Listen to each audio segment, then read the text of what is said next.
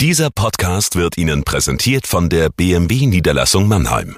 Bei uns finden Sie die größte Auswahl an BMW Neu- und Gebrauchtfahrzeugen in der Metropolregion Rhein-Neckar.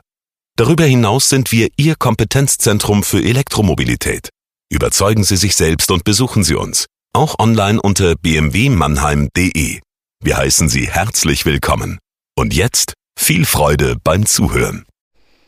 Jagoda Marinic hier mit dem Corona-Tagebuch des äh, Mannheimer Morgens, das wir gemeinsam machen, um durch diese Zeit der Ausgangssperren zu gehen. Ähm, es ist kurz vor Ostern. Angela Merkel hat uns ja alle darauf eingeschworen, es wird ein Ostern wie nie zuvor. Das heißt, ähm, wir müssen uns alle darauf einstellen, dass wir nicht so weit reisen werden. Ich habe neulich auf Twitter darum gebeten, dass mir Leute ein Foto schicken von dem Ort, an dem sie vor einem Jahr um diese Zeit waren. Und es war verrückt, weil fast alle waren im Ausland, in Andalusien, in Marokko, in New York beim Marathon. Man merkt schon, dass wir eine Welt sind von Menschen, die tatsächlich umtriebig und rastlos sind und dass das hier eine doch neue Erfahrung für viele ist.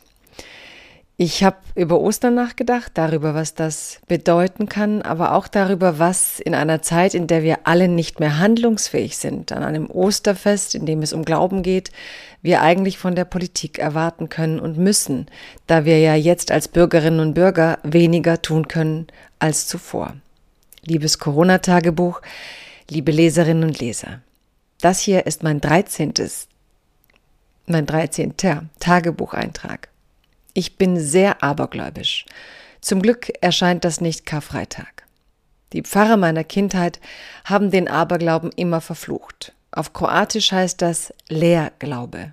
Wer abergläubisch ist, richtet sein Seelenleben in die Leere aus. Die Dorfmenschen in Kroatien interessierte das wenig. Sie nickten und hielten sich trotzdem an jedem Aberglauben fest. Ins Leere glauben. Für viele Menschen hier ist das Christentum zentral. Manchmal entsteht jedoch der Eindruck, es wird nur dann zentral, wenn man sich mit seinem Glauben vom Nichtchristen abgrenzen will.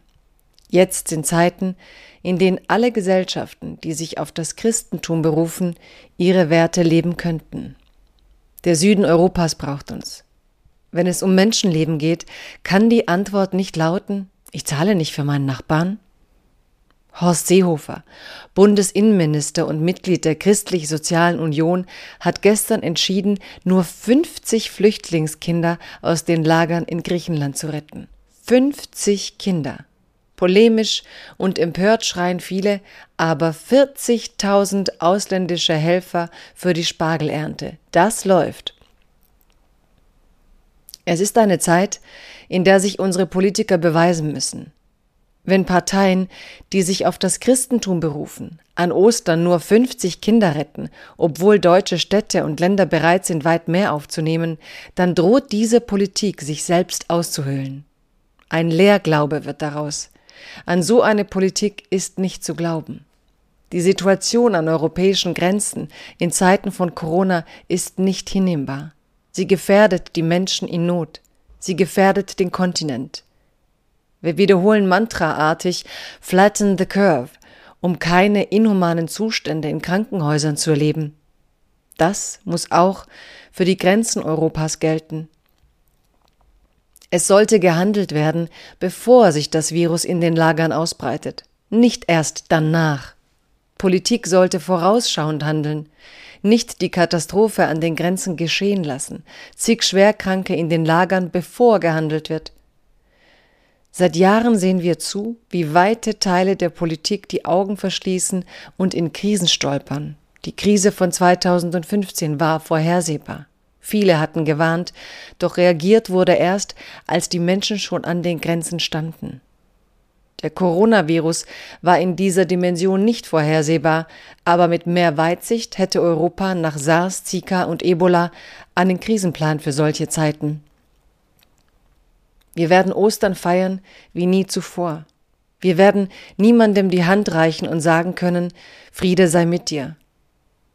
Umso bedeutender scheint mir, dass die Verantwortlichen in der Politik das für uns tun. sodass wir an ihre Integrität glauben können. In diesem Sinn feiern Sie ein frohes, ungewöhnliches Osterfest und bleiben Sie gesund.